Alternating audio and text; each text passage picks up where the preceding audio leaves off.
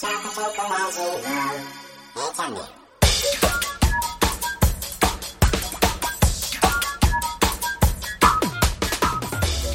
こんにちは、佐藤あかりです。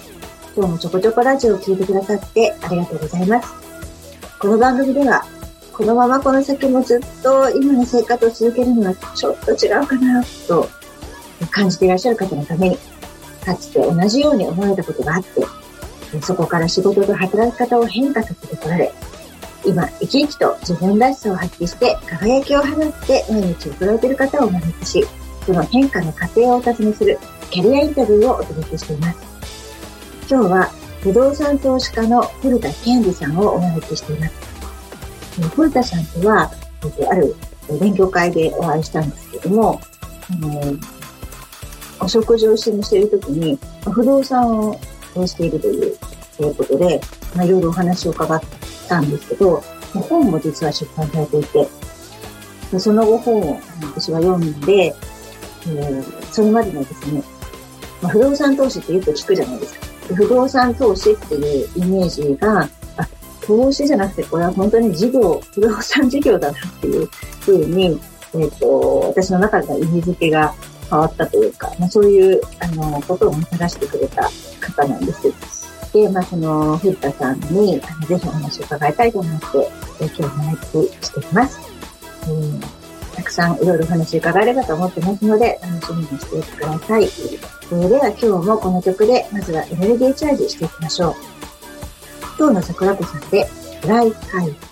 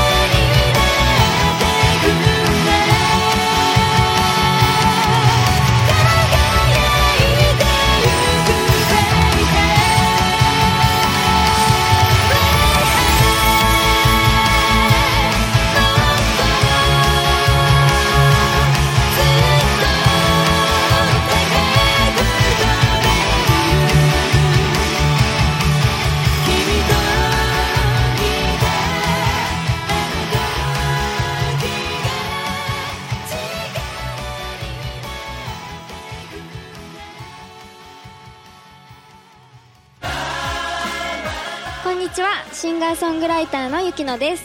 ダイヤモンドボイスミュージックスクールでは無料体験ボーカルレッスン受付中です。詳しくはダイヤモンドボイスミュージックスクールで検索してください。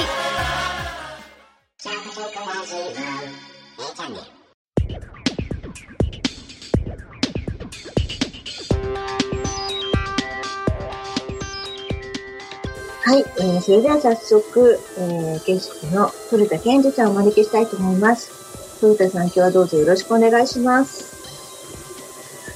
よろしくお願いします。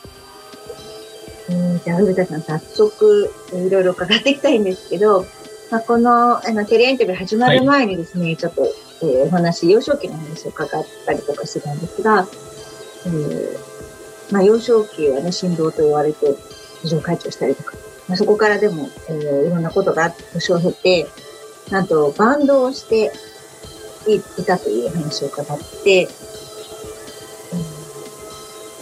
で、その話を伺ってるうちに分かったのが、なんと古田さんは自分で作詞作曲をされるという、えー不動産投資家って言ってるけど、音楽家じゃないかっていう、えーことを、えー発見したわけですが、まあ、大学時代はもうずっとバンドやってようかなって思ってたっていうふうにおっしゃってましたね。そうです。ね、大学4年間はもうほぼほぼバンド漬けの毎日で、そればかり考えてましたね。り。就職活動は特に、もう聖地。就職活動は全くしてなかったですね。もうバンドで行くぞっていうか、行けるぞっていう感じだったんです。あまり不安もなかったですけど、なんかこう、バンドとかやってても割と4年生ぐらいになるとちょっとどうしようかなって思ったっていう人前にいたんですけど、インタビューさせていただいた方の中にもいらしたんですけど、そういう迷いとかはなかった？そうですね。ちょうど大学4年生ぐらいの頃に、こう、軌道に乗り出したというか、そこでちょうど CD デビューの話が舞い込んできたりして、で、なんとなく、あの、いけるんじゃないかっていうふうに、それはその当時は思っち思いますよねゃって、それは思いますよ。うん CD デビューですもん。すごい。え、それデビューしたんですかそれ？えっ、と、そうですね。一応インディーズではあるんですけれども、うんあの、タワーレコードとかに並ぶような、こう、えーまあ、全国発売っていうえー形で、あの、アルバムを出させていただきましたね。それは、アルバムを作ったのはもう大学、大学中ですか？それとも卒業してからですか？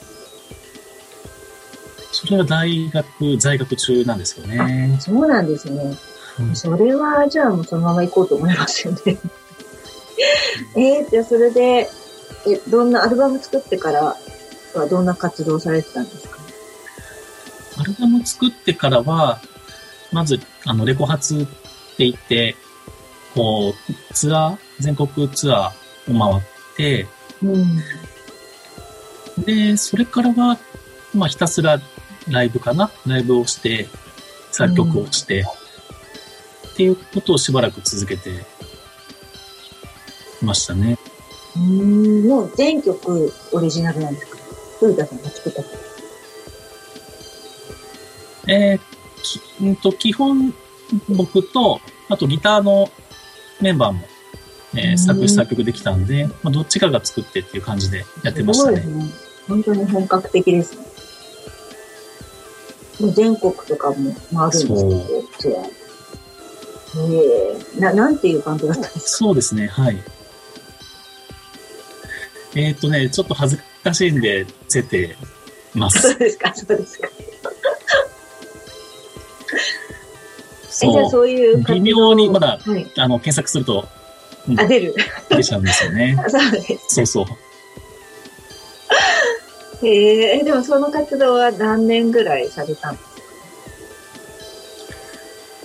えー、そうですね。どうだろう。まあ、結局、大学卒業して、1年ぐらい経ったら、うん。まあ、解散しちゃったんですよね、その場も。そうなんですか。うん。なので、活動期間としては3年ぐらいかな。あ、そうなんですね。で終わっちゃいましたね。はい。解散しちゃっったのは、古田さん解散しようと思ったっていう感じですかそう。やっぱりやってた音楽が結局、あの、パンクなので、ですかね、はい曲もこの、何ですかね、こう、大敗的というか、あのうんみんな激しいし。なんか持続的な、SDGs 的な感じではなかったので、ちょっとすぐ解散しちゃいましたね。そうなんですね。あ、でも、なんか、そうですね。インタビュー始まる前にね、お話しさせていただいた時には、まさに生き方自体がパンクでしたよね。当時、大学の頃って古田さんが、金髪とか、青とか、緑とかの髪だったらしいですよ。で、なんかね、えー、やっぱり、まあ、そこまで目立つとなかなか普通の黒髪の人とは馴染めず、なんかちょっと自分は違うんだっていう、あの、意気込みを持ってバンドにされてたというふうにおっしゃってたので、もうまさにパンクだよねって話をしてたんですけど、まあそういうパンクのエネルギー、確かにちょっと持続すれば大変そうですよね。その、なんか自分は違うんだって言って、うんあのやり続けるエネルギーって結構すごいから、確かにずっとやるって結構大変かもしれないですね。しかも作詞作曲もしてね、それを作り続けるってかなりのエネルギーですよね。うんでもやめるときはもういいかな、みたいな。うんだからやっぱり、そう、その瞬発力はあるんですけど、持続っていう意味では難しいし、やっぱみんなそれぞれ、なんか方向性とかもちょっとずつ変わっていってしまうんで、まあみんな、なんかちょっとやってても楽しくないかなみたいな、そんな空気になってって、で、まあもうそろそろ、まあやめようかっていう感じで、で、終わってった感じですね。じゃあそのバンドやめようかってなったのはいいけれども、その後はどうしようと思ってたんですか？また別のバンドを作ろうかなって感じそう。で、次は自分は、あの、作詞作曲ではなくて、ベースとして、すでに活動しているバンドに入ったんですね。で、そうしたらそのバンドも、まあ、同じくパンクで激しいんですけども、周りのメンバーが結構会社員をしてたんですね。うん。うん。なんか、あの看板屋さんで働いてたりとか、あと、まあ、紳士服の販売とか、介護の仕事とかなんですけど、みんな正社員で働きながらバンドをしてる姿を見て、なんか、正社員でもできるんだなっていうことに、そこで初めて気づいたというか、僕はただのフリーターだったんですけど、すごいなんか面白い気づきですよね、それはね。まあだって、まあ大学のね、4年生でね、D レビューの声かかってますから、もうそれで行くぞって思うのは自然な流れですし、それでやっていて、次に入ったバンドがなんと正社員ばっかりのバンドだったと。なんだ、正社員でもいけるんじゃん。じゃあ正社員になろうかなみたいな、そういう感じですか。そうですね。で、まあ、そそれが24くらいの時。だったんですけども、あ実は今の妻とは20歳の時から付き合ってるんですけど、はい。で、まあもう24で、妻1個上なので、うん。もう、まあ長く付き合ってるし、で、まあ僕はパンクだし、うん。うん。で、相手方の親御さんが心配しだして、うん、まあ確かに先輩するかも。はい。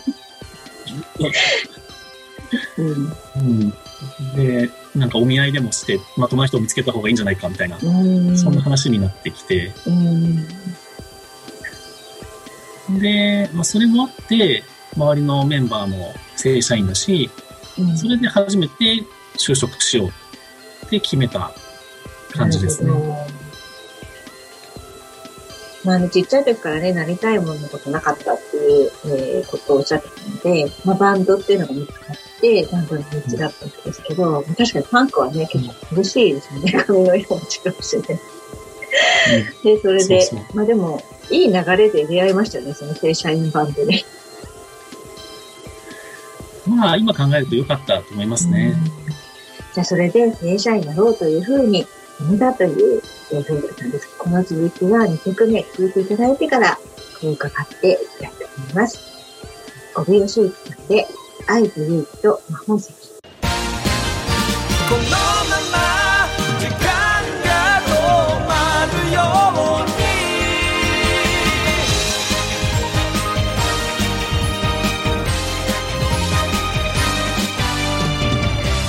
げた時計は二つ針重ねて遠く探してる。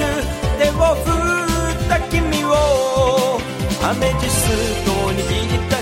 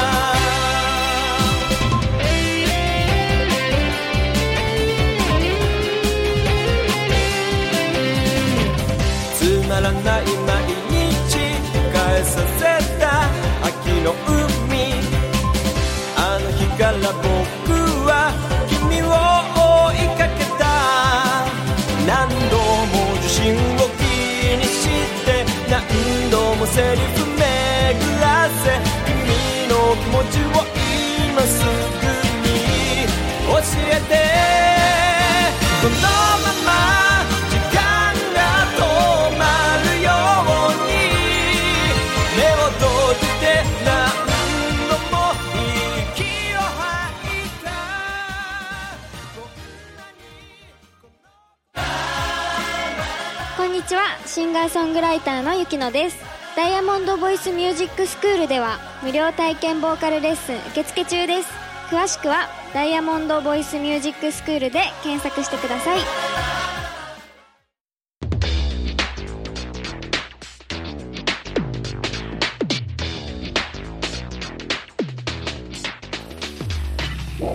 はい。えー、先ほどですね、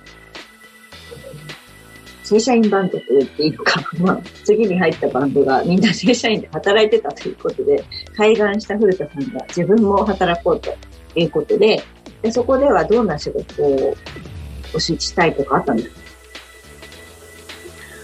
えっ、と、仕事の内容っていうのはあまり、その、こだわっていなくて、でっていうのも、自分は24歳のフリーターっていうことで、はい。あの、仕事を選べる立場になかったんですね。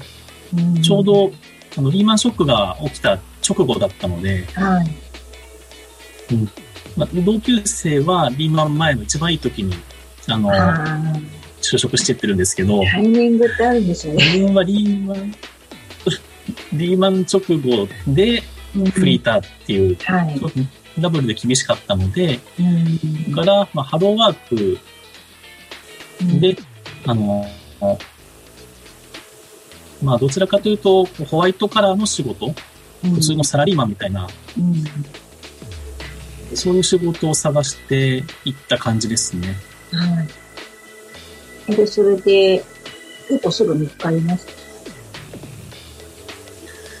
それで、そうですね、確か3ヶ月ぐらい就職活動をして、うん。で、あの、採用が決まりましたね。うんでそれは、な、何のお仕事なんですかえーその職業は、あの、営業職で、うん。で、まあ、扱ってるものとしては、あの、会計ソフト。会計ソフト。そうそう、税理士さんとか、あの、会計士さんの事務所で使ってるような、そういうプロ向けの会計ソフトっそうなんですね。ていうものの、うん。そう、販売してる会社の営業でしたね。じゃあもう、この会計ソフトのことを勉強して、売りに行く感じです。で、それがなんですけど、うん。なんか、結局その会社1年で辞めちゃったんですけど、はい。なんか、会計ソフトが何だったのかっていうことも結局その1年で身につかなかったんですね。うん。ななんだろう。その、あ、どちらかというと、その、新人を育てるというよりも、まあ、とにかく気合で売ってこいみたいな、すごい。ザ営業。そういう会社だ、はい。そうそうそう。か懐かしい感じのオールド営業な感じですね。はい。そう、だから、ピン、ピンポン押して、うん。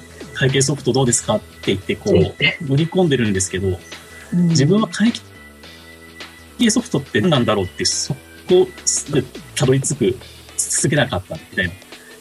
おー、何してたんだろうって感じですね。それを売るのって大変ですよね、きっとね。向こうからはね、質問されてもね、答えられないってことですもんね。答えられない。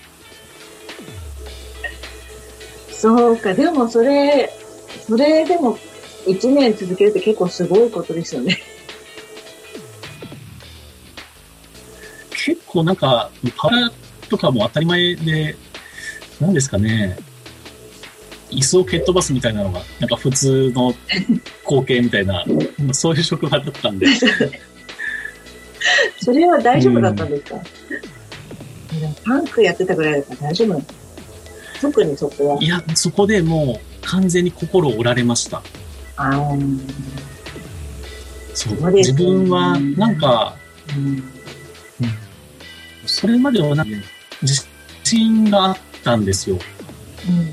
あの、自分はその、あまり人とは馴染むのがこう苦手ではあるんだけれども、こう例えば音楽っていうところでは、まあ、認められられたりとか、そういう、なんだろう、まあ、ある意味で、なんだろう、まあ、才能があるんじゃないかとか、そういう、ちょっと自信もあったんですけども、実際あったと思いますけどね、最後はね。はい。でもそ、それがもう全く通じないというか、全くね、全色の違うですね。とこですもんね。うんそうじゃあ全否定の中で1年やるの結構すごいことだと思うんですけど、その頃はな何を心の支えにそれを頑張って？その時はもう、まあ、当時、まあ、付き合ってた今の妻うん。との生活があるから、うん。それだけですね。うん。結局、う売れたんですか？会計ソフト。いや一台も売れなかった。うん。とその、そうそう。まあ、一一つも売れなかったん。ですけど、うん。まあ、上司が売ると、うん。ご自分の成績にもなるん。で、うん。だから結構、給料自体は良かったりしたん。ですけど、まあ、それでもちょっと大変な職場でしたね。やっぱりね、自分でお給料もらえてもね、売れないってなると、そこにずっとね、いるっていうのはきついですよ。まあ売れないし、そもそもその会計ソフトが何なのかっていうのがわからないうん。そし、れがきつい。うん。うん。うん。きつかったですね。ひたすら罵倒されるみたいな、なんかそんな日々だった。いや。よく耐えましたね。そうですか。じゃあもうそれはうん1年ぐらいで、もうこれはさすがに向けないかなみたいな感じでやめようと思って。うんそうですね。ちょっともうここにいたらもうダメになると思って。うん。で、まあ、逃げ出した感じですね。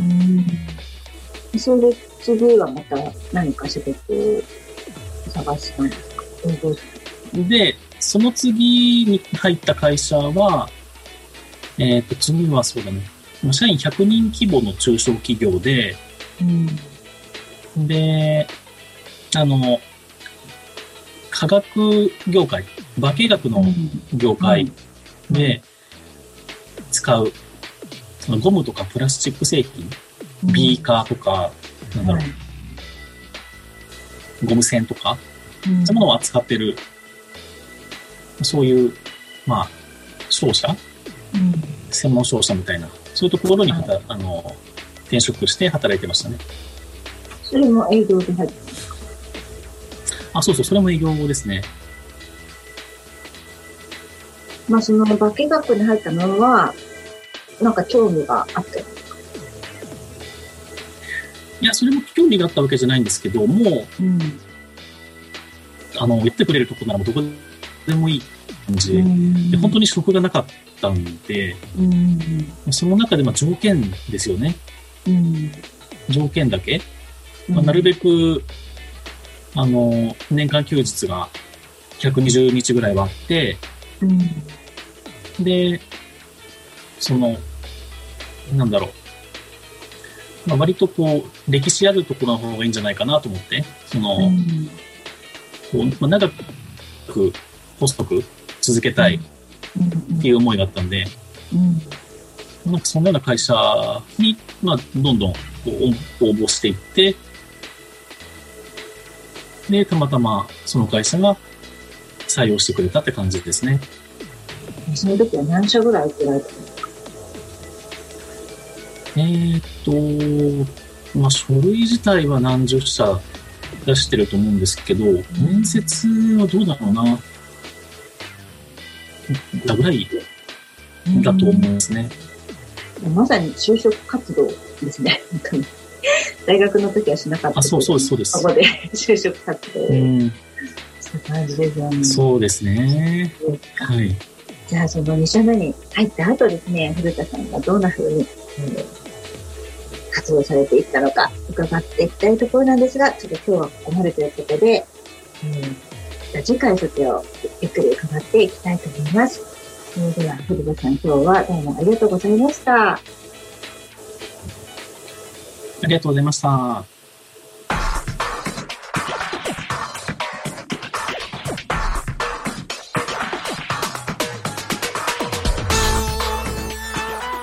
い。古田健二さんの第1回インタビューをお聞きいただきました。いかがでしたでしょうか？まあ不動産投資家のお話かと思いきや、なんと社会人スタートはパンクバンドだったという驚きのスタートでしたね。しかも髪の毛金髪だったり青や緑だったりとか、まあ、かなり激しい、えーまあ、パンク。まあ、人生もパンクだったっていう感じみたいでしたけども、えーそういう状態からのスタートだったわけですけれども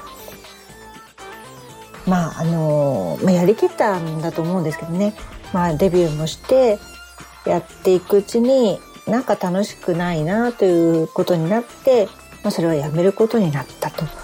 で、まあ、次に入ったバンドで周りの人が正社員だったので自分も正社員にということで、えー会社に入られたというお話だったんですが、まあお話を伺っていると自分にとって大切なものにを守るために、まあ、それをちゃんと続けるために正面から向き合って行動する人なんじゃないかなというふうに感じました。まあ、パンクをやってる時はもちろんそのパンクバンドを続けるという音楽を作って表現するということが大切なことだったんだと思いますしその後は今の奥様との生活それが大切なことだったからこそ最初に入った会社はとても大変だったみたいですけれどもそれも頑張って乗り切ってますし、まあ、でもさすがにねえっとここにいたらダメになると思って次の会社に入られたということで、えーじゃあここからどんな風に展開していって今の不動産投資家になられていくのか、えー楽しみですよね、えー次回じっくり伺っていきますので楽しみにしていてくださいね、えーそれではまたお会いしましょう。